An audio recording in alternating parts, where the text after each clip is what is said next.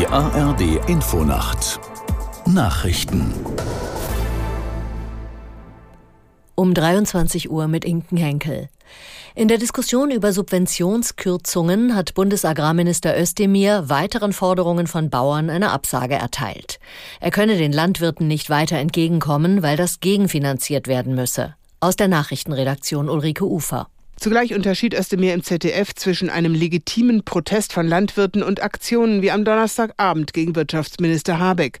Wer jetzt glaube, dass er die Politik erpressen oder mit Umsturzfantasien Eindruck machen könne, werde sehen, dass die Mehrheit und die Politik klar dagegen stünden. Unterdessen hat sich Bundespräsident Steinmeier angesichts der Eskalation der Protestaktion gegen Habeck an der Nordseeküste entsetzt gezeigt. Es sei auch für ihn ein Schock gewesen zu sehen, wie ein Minister auf einer privaten Reise von einer aggressiven Menschenmenge eingeschüchtert werde. Steinmeier mahnte in der Bild, das dürfe so nicht hingenommen werden. Nach dem Brand in einer Klinik in Uelzen hat sich die Zahl der Toten auf fünf erhöht. Etwa 20 Menschen wurden laut Polizei verletzt. Einige erlitten schwere Rauchvergiftungen und Brandwunden. Aus der Nachrichtenredaktion Pascal Küpper. Das Feuer war im dritten Stock eines Gebäudeflügels ausgebrochen und hatte auf mehrere Patientenzimmer übergegriffen. Es entwickelte sich viel Rauch. Ungefähr 20 Menschen mussten gerettet werden, teils über Leitern. Drei Patienten seien vor Ort ums Leben gekommen. Ein weiterer Patient sei in ein anderes Krankenhaus gebracht worden und dort gestorben, so die Polizei. Ein weiterer Mensch erlag im Laufe des Nachmittags seinen Verletzungen. Patientenschützer forderten nach dem Feuer in Uelzen Sprinkleranlagen in Kliniken. Der Vorstand der Deutschen Stiftung Patientenschutz Brüsch beklagte, sogar Möbelhäuser und Lagerhallen verfügten über einen besseren Brandschutzstandard als Krankenhäuser. Das Land Niedersachsen plant, die besonders vom Hochwasser Geschädigten mit einer akuten Nothilfe zu unterstützen.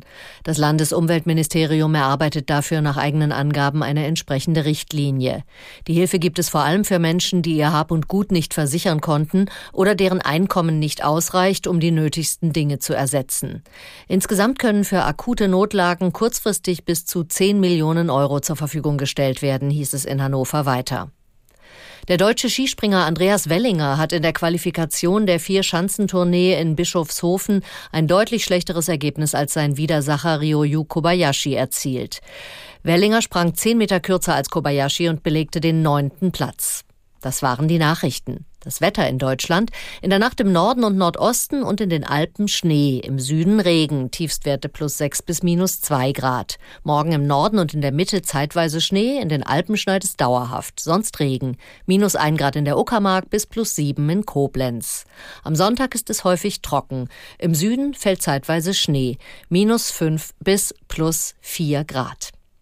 Abschließend die Zeit. Es ist 23.03 Uhr.